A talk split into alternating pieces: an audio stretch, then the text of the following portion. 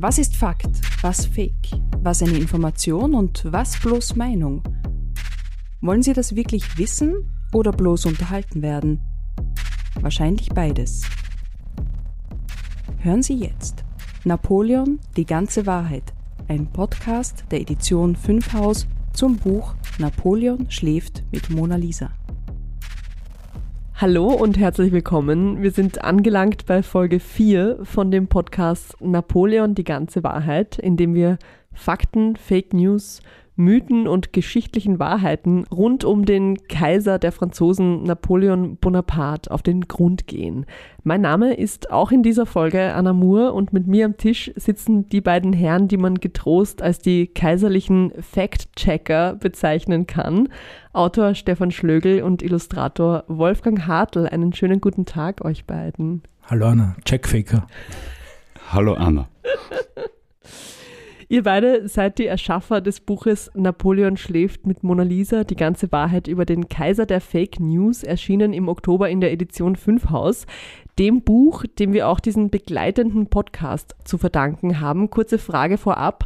Das Buch ist jetzt erschienen. Natürlich, jetzt geht's um die Vermarktung, um den Vertrieb, um die Promo ein bisschen, aber man kann ja schon sagen, die größte Arbeit, also der größte Brocken liegt ja hinter euch. Wie lang dauert es aktuell noch bei euch nach dem Aufwachen, bis ihr zum ersten Mal an Napoleon denkt?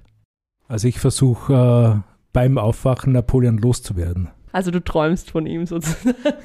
Bei mir ist es so, dass ich quasi gewissermaßen jetzt äh, rekonvaleszent bin. Es hat eine Phase in meinem Leben gegeben, als ich das Buch geschrieben habe. Da bin ich mit Napoleon aufgewacht und bin mit ihm ins Bett gegangen.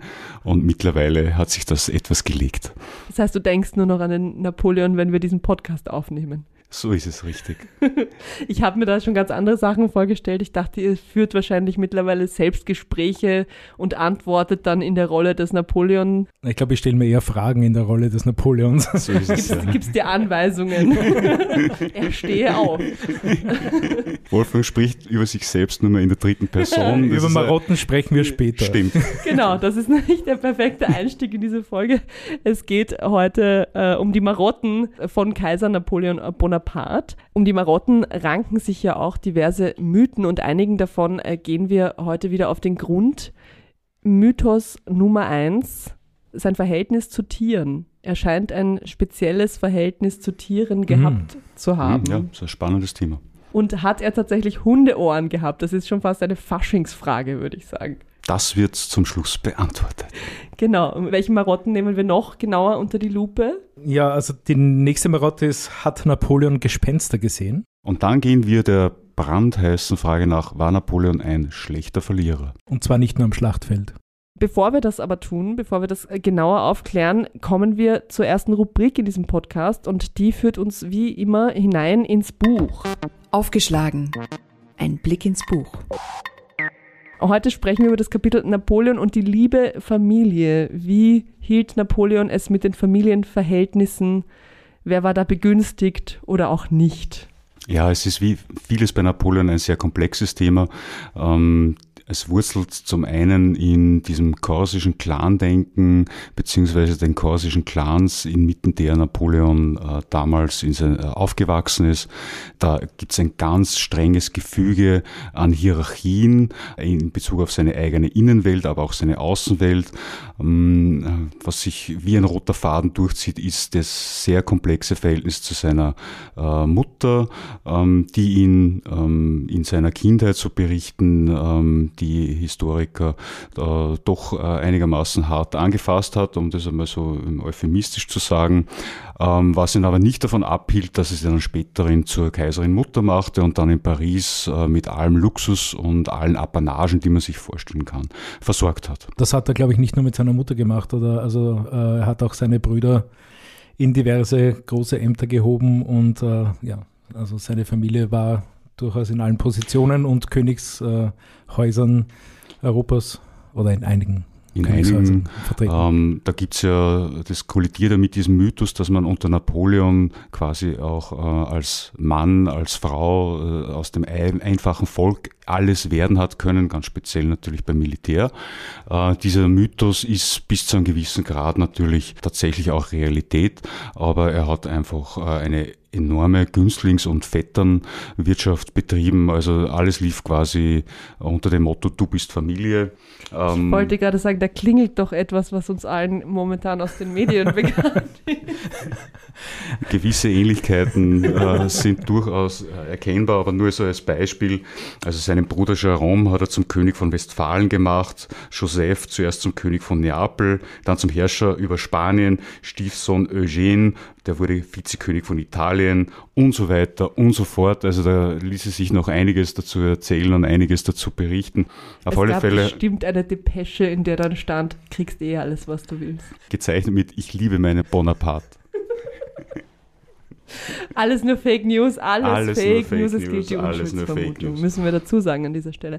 Ähm, okay, das heißt, wenn man sich mit Napoleon gut gestellt hat oder mit ihm verwandt war, dann hatte man schon mal gute Chancen, auch nach oben zu kommen. Habe ich das jetzt richtig verstanden? Absolut. Also das war mit einer äh, Aufstiegsgarantie verbunden und da sind wir dann schon wieder bei diesem Clan-Denken, wo auch solche archaischen Prinzipien gegolten haben und diese Strukturen hat er einfach nie ablegen können und wollen. Aber beim Clan-Denken, da kommt mir sofort auch der Gedanke, was ist, wenn man sich verscherzt hat mit ihm? Das ist bei Napoleon sehr schnell passiert. Er, das hat auch was mit seiner Persönlichkeitsstruktur zu tun, dass er sehr rasch, sehr persönlich angegriffen war. Er war keiner, der über irgendwelche Verfehlungen hinweggetänzelt ist. Also es gibt unzählige Berichte von auch Lieblingsgenerälen, Lieblingsmilitärs, die er nach Verfehlungen äh, oder nur bloßen Verdachtsmomenten aus ihren Ämtern entfernt hat. Und hat er es dann im Laufe seiner Biografie geschafft, sich seinen eigenen Clan, also jetzt nicht nur von denen, die schon mit ihm verwandt waren, sondern noch einen eigenen Clan nachzuzeugen sozusagen? Wie, wie war seine Heirats sein Heiratsverhalten, sein Beziehungsverhalten, seine Heiratspolitik vielleicht auch. Ja, zuerst ging es ja, glaube ich, darum, überhaupt seine ganze Familie als kaiserliche Familie zu etablieren oder als Kaiserhaus zu etablieren. Als dynastische, ein dynastisches Erbe zu etablieren. Ja, da gibt es ganz schöne, böse englische Karikaturen auch darüber, wie er sozusagen seinen eigenen Stammbaum pflanzt wunderschön, ist auch in unserem Buch drinnen. Mhm. Äh, und äh, ja, äh, und dann ging es natürlich auch darum, seine eigenen, seine eigenen Nachkommen zu zeugen. Was ja lange nicht funktioniert hat. Nein, lange nicht. Äh, dann plötzlich äh, war seine polnische Geliebte, glaube ich, mhm. Äh, schwanger. Maria Walewska. Ja. Okay, okay, aber gab es da auch Gerüchte, dass er unfruchtbar wäre? Oder war nicht nur Gerüchte, er hat wahrscheinlich selbst geglaubt, dass er unfruchtbar sei. Weil Josephine ja schon zwei Kinder gehabt hat. Ne? Und deutlich älter war es ja. Genau, und er ist also in der Ehe aber äh, nichts zustande gekommen. Genau. Ist. Mhm. Und nachdem er eben diesen Sohn dann bekommen hat von seiner Geliebten, hat er sich äh, relativ äh, rasch auf die Suche nach einer äh, würdigen Kaiserin gemacht und hat Josephine fallen gelassen. Die Wahl fiel dann nach äh, einer europäischen äh, Tinderrunde sozusagen äh, auf Marie-Louise, äh, ja, junges ha vom Hause Habsburg, junges, ähm, frisches Mädchen ja, aus dem Haus Habsburg, direkt vom Erzfeind, großartig erzogen, ein äh, bisschen problematisch eben, weil es die Tochter des Erzfeinds war. Und da gibt es eine wirklich, wirklich böse Geschichte, äh, die doch weiß, also die Marie-Louise hatte eine Puppe. Und nachdem äh, Napoleon zu der Zeit sozusagen Krieg gegen den Vater geführt hat, hat sie diese Puppe Napoleon, also hat diese Napo Puppe Napoleon geheißen. Äh, und sie hat sie äh, liebevoll Antichrist genannt. Ah, gar nicht indoktriniertes Kind, mhm. muss man sagen. Genau. Und äh, diese Geschichte steht auch in unserem Buch sozusagen, weil es äh, schon eine sehr spannende Geschichte ist. Und sie musste dann quasi diesen Antichristen später heiraten. So ist es. Sie wurde dann von Wien nach einer schönen Propagandaleistung des österreichischen Kaiserhauses, weil die haben dann dem österreichischen Volk den Napoleon als äh, prächtigen und idealen Gemahl darstellen müssen, was geglückt ist. Also die äh, Österreicher jubelten dann Napoleon tatsächlich zu und dieser Ehe. Ähm, Marie-Louise wurde dann nach Paris expediert ähm, und äh, wurde dann Ehefrau von Napoleon I. Wobei man sagen muss, dass das eine relativ gute Ehe war. Es war jetzt tatsächlich nicht so, dass es eine reine Zweckehe war, sondern man kann durchaus sagen, ich weiß nicht, ähm, ob Napoleon sie so geliebt hat wie Josephine, aber tatsächlich war es eine relativ glückliche Ehe ähm, mit einer großen emotionalen Verbundenheit. Auch mit dem schönen Ergebnis, äh, dass sie dann auch bald einen Sohn auf die Welt brachte. Hm, was vielleicht einfach daran lag, dass sie noch im gebärfähigen Alter war, was ja, vielleicht war, Josephine einfach nicht mehr war zu dem ja, Zeitpunkt. Blutjunge 18. was ist aus diesem Sohn geworden? Weil der, von dem weiß man ja eigentlich nicht so viel. Also der ist auf jeden Fall nicht Kaiser geworden, oder? Nein, also er wurde nie, also Napoleon den, den Zweiten gab es sozusagen nicht, er wurde sozusagen in der Folge ausgelassen. Es gab dann einen Napoleon den Dritten, aber vielleicht dazu später. Ähm, nein, dieser Knabe wurde dann äh, 1814 wieder zurück nach Wien gebracht, nachdem das Empire sozusagen äh, zusammengebrochen ist und äh, ja, Napoleon hat ihn dann auch nie wieder gesehen äh, und er ist dann relativ jung verstorben, 1832, in seinem Plüschgefängnis in Schönbrunn. Sein Name war François und äh, er hat dann in Wien als Franzl firmiert, was natürlich dann schlussendlich die größte Demütigung für, diese, für diesen Menschen war. Gibt es dann, wenn man den Stammbaum akribisch nachverfolgt, heute noch Nachfahren lebende Nachfahren von Napoleon Bonaparte? Ja, ja gibt es. Äh, es gibt äh, eine eigene Linie, die sich aber über andere Äste verzweigt hat, die bis in die Adelshäuser in äh, einigen europäischen Staaten führt.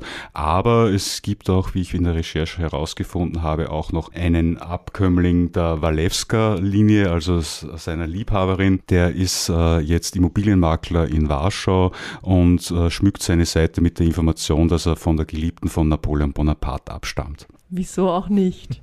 Eine schöne Familiengeschichte.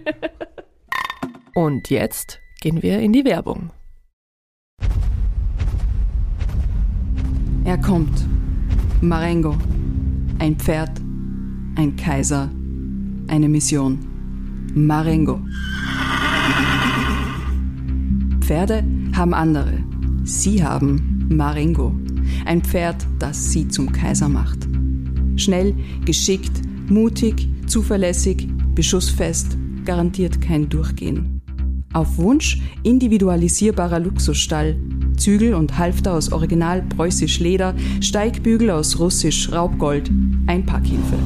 Striegelset und Stallknecht mit persönlichem Monogramm. In der Sportversion mit Leichtmetallhufen. Souverän in der Stadt, leichtfüßig am Land, stürmisch am Strand.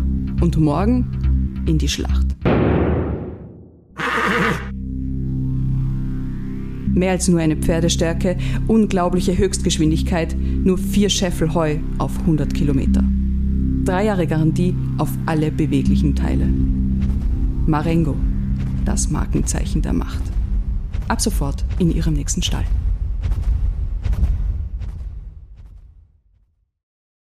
Von dem einen Tier, über das wir gerade in der Werbung gehört haben, zu vielen weiteren Tieren. Damit sind wir bei der Auflösung der Fragen, die wir am Anfang gestellt haben und mitten in den Marotten von Napoleon Bonaparte.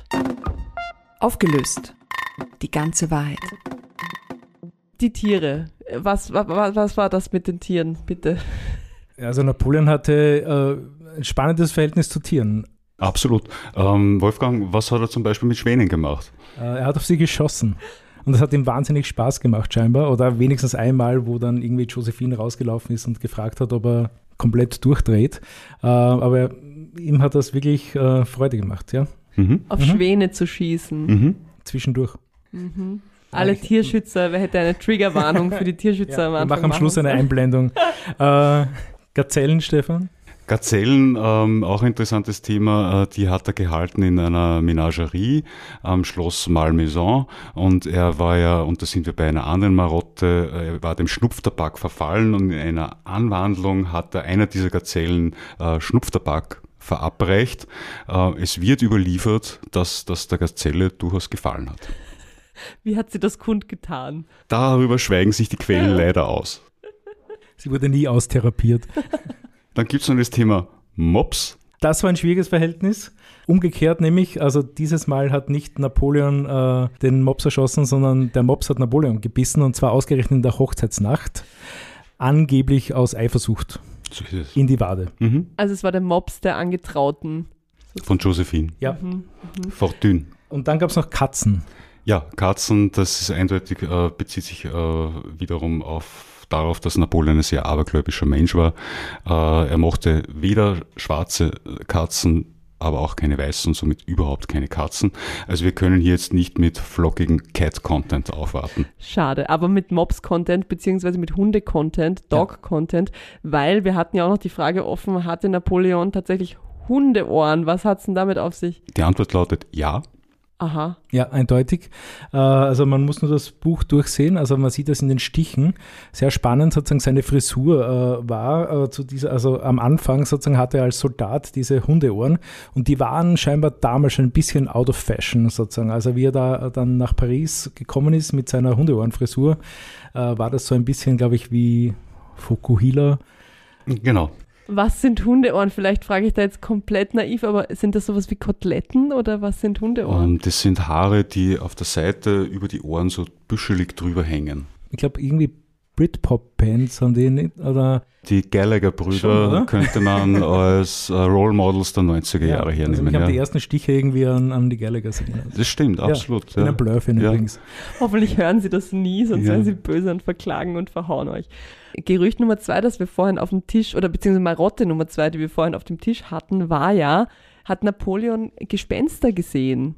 Ihr habt vorhin schon kurz was angedeutet mit abergläubisch. Hat es damit was zu tun? Das fängt so an, dass Napoleon Zeit seines Lebens gerne Gespenstergeschichten erzählt hat. Äh, ja, und äh, seine Wahrnehmung dürfte dann aber auch so gewesen sein, weil er, äh, es gibt eine Geschichte, äh, auf dem Weg nach Russland äh, hat er sich irgendwie geweigert, in einem Zimmer, in einem Schloss zu schlafen, und zwar in Bayreuth. Da gab es diese weiße Frau oder das Gespenst der weißen Frau, das Hohenzollern-Gespenst, und äh, das war ihm nicht geheuer. Also es war tatsächlich eine reale Angst vor Gespenstern. Mhm. Oder vor Frauen. Das lasse ich jetzt einfach mal so stehen. Ich beschweige diese Aussage jetzt einfach generös. Gerücht Nummer drei, Marotte Nummer drei, er konnte nicht verlieren.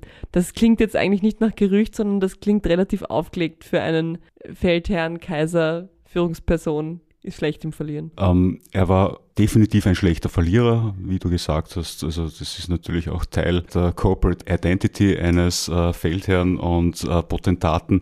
Tatsächlich aber konnte er auch bei ganz banalen Spielen, also Kartenspielen, äh, Schachspielen, einfach nicht verlieren. Er hat sich da jedes Mal furchtbar aufgeregt, beschuldigte den anderen, das vis-à-vis, -vis, die ungünstigen Sterne. Also er konnte einfach nicht äh, von einem Spiegel aufstehen und sagen, okay, ich habe jetzt da einfach verloren, wie es mitunter passieren kann. Also ich kann mir vorstellen, äh, dass er ein recht anstrengender Spielepartner war. Der hat scheinbar auch öfter verloren, weil er war ja ein schlechter Schachspieler, überraschenderweise. Was sehr überraschend war, weil er eigentlich ein exzellenter Mathematiker und am Felde ein nachweisbar guter Stratege, äh, guter Stratege war. Aber das Schachspiel, meine Theorie ist einfach, dass ihm das einfach viel zu langwierig war und dass das viel zu viel Geduld erfordert hat, um da stundenlang sich äh, über diesen Figuren brütend äh, über irgendwelche Aufstellungen Gedanken zu machen. Ja, hat sie vom, vom, Tisch gewischt. Hat sie vom Tisch gewischt und die Artillerie hat äh, dann die Reste vom Brett geschossen. Ich merke schon an der Art, wie ihr euch zukichert. Ich höre die ganze Zeit, ihr könntet wahrscheinlich noch stundenlang über die Marotten von Napoleon reden. Hätten wir noch ein paar zum Raushauen. Die euch also die, die schönsten und besten sind natürlich im Buch nachzulesen, ja. ähm, aber wir geben jetzt einfach ein paar Stichworte. Wolfgang, ein Stichwort. Lakritze. Ähm, mein anderes Stichwort ist der Klang von Glocken. Äh, schlechter Tänzer. Ich sage noch Armlehnen und äh, Messer. Und so teasert man und macht Leute wild auf ein Buch. Wie gesagt, alle weiteren Marotten und noch viel mehr rund um Napoleon Bonaparte lesen Sie in dem Buch Napoleon schläft mit Mona Lisa die ganze Wahrheit über den Kaiser der Fake News. Bevor wir diese Folge beenden, müssen wir natürlich jetzt noch das Thema Marotten in die Gegenwart und in die unter die Anwesenden hier tragen. Was sind denn eure Marotten? Puh. Ähm, Wolfgang hat mir im Vorgespräch einige seiner Marotten erzählt und bin jetzt sehr gespannt, welche er von diesen Marotten erzählt, weil sie sind alle eigentlich sehr bemerkenswert. ähm, ich glaube, es wäre ein eigener Podcast, aber ähm, also ich, eine kleine Marotte ist, äh, dass ich äh, Kuchen nur mit Gabel esse. Also wenn man einen Löffel hinlegt, dann. Das ist jetzt aber die Kinder. So, ich, dachte, ich dachte mit Gabel im Vergleich zu mit das, den Das wäre jetzt die Marotte für den Kinderbuch-Podcast gewesen. Ja, aber jetzt erzähl bitte die andere Marotte, die du mir erzählt hast vorhin. Ähm, die andere Marotte ist vielleicht, ähm, äh, du hast irgendwie gemeint, du magst eine Napoleon-Skala, ähm, die ist vielleicht ein bisschen höher, das ist, ich, ich verliere Dinge, äh, aber intensivst. Äh, also ich, ich habe in Bands gespielt und, und ich habe zum Beispiel immer meinen Plektrum verloren. Äh, und äh, das ist jetzt noch nichts Besonderes, aber wenn man sozusagen fast nach jeder Nummer seinen Plektrum verliert und nicht mehr findet, also auf der ganzen Bühne, am Körper, auf der Gitarre, nirgends, und ich musste dann sozusagen, äh, als ich in eine neue Band aufgenommen wurde, sozusagen allen einmal fünf Plektrons zahlen, bevor ich mitspielen durfte. Ich würde es auf der Napoleon-Skala von 1 bis 10 vielleicht bei 6 einordnen ich würde es höher einordnen, wenn du mir jetzt erzählt hättest, dass du dann immer auch noch einen Diener neben dir gehabt hättest mit lauter Plektren, aus denen du dann Nachschub dir geholt hättest. Ich kann so toppen, weil ich, meine, meine höchste Angst ist einfach einmal mich selbst zu verlieren oder einfach äh, meine Zugänge zu mir selbst, meinen Passwörtern, was auch immer. Ja, ja. genau. Also es könnte sich steigern. Ich Bankomatkarte verlieren oder Mitte sowas, Handy verlieren. Ja, ja, ja. Stefan? Ja, ähm, mir ist es nicht nur einmal passiert, dass wenn ich so in meinem Denktunnel drin bin und äh, das ist auch während des Napoleon-Buchschreibens passiert, dass ich dann einfach völlig äh, gedankenverloren esse und dann steht man natürlich dann vor der Aufgabe, das alles in den Geschirrspüler zu räumen oder wegzuräumen und da ist es mir nicht nur einmal passiert, dass ich schmutziges Geschirr äh, in den Kühlschrank geräumt habe ähm, und äh, gleichzeitig ist mir, habe ich dann auch schon eine, eine Packung Milch im Geschirrspüler entdeckt. Ich hoffe, das äh, wird sie nicht weiter entwickeln, weil dann wird es äh, bedenklich aber es endet dann, wenn ich aus diesen meinen äh, Denktunneln dann wieder her hervorgekrochen bin. Dann findest du die Sachen auch wieder dann, da dann, und merkst, dann dass sie nicht dahin ordne ich sie schon wieder richtig zu. Ja, Napoleon-Skala, Wolfgang, was sagen wir da? Sechs bis sieben? Ja, und ich weiß, es war nicht ausgemacht, aber ich hätte noch eine Marotte vom Stefan. Ich habe nämlich herausgefunden in der Vorbereitung zum Podcast, ich bereite mich immer wahnsinnig gut auf diesen Podcast vor, weil ich ja Illustrator bin und kein Autor. und äh, ich habe herausgefunden, Marotte ist das französische Diminutiv des Namens Marie. Ja, also es kommt aus dem Französischen und die Verkleinerungsform sozusagen von Marie ist die Marotte. Und da habe ich mir gedacht, bei Diminutiv ist mir der Stefan eingefallen, weil der Stefan einfach einen, einen unglaublichen Wortschatz an Fremdwörtern hat, den er wahnsinnig gern verwendet. Und ich, ich weiß nicht, ob es eine Marotte ist, aber ich finde es eine großartige Marotte. Also wir haben schon überlegt, ob wir ein österreichisches Wörterbuch mit äh, sozusagen ein erweitertes österreichisches Wörterbuch machen in einer eigenen Stefan Schlögler-Ausgabe. Sehr schön, okay, das, das verdient auf jeden Fall schon mal die, die, mindestens eine Acht auf der Napoleon-Skala, wenn man die Sprache quasi für sich selbst neu erfindet. Das Buch ist aber sehr verständlich geschrieben, muss ich dazu sagen. Also ich habe es lesen sehr. können. Ich, ich habe auch deine Bilder verstanden, Wolfgang. Danke. Ich kann das Kompliment zurückgeben. Zwar nicht immer auf Anhieb, aber manchmal habe ich den Kopf geschüttelt und mir gedacht, was macht er denn jetzt schon wieder? Aber dann schlussendlich waren es immer äh, ein, ein Volltreffer jagt den nächsten. Und trotz all eurer Marotten ist ein ganzes fertiges schönes Buch rausgekommen. Und es wurde nie in den Geschirrspüler geräumt. Noch nicht. Noch nicht.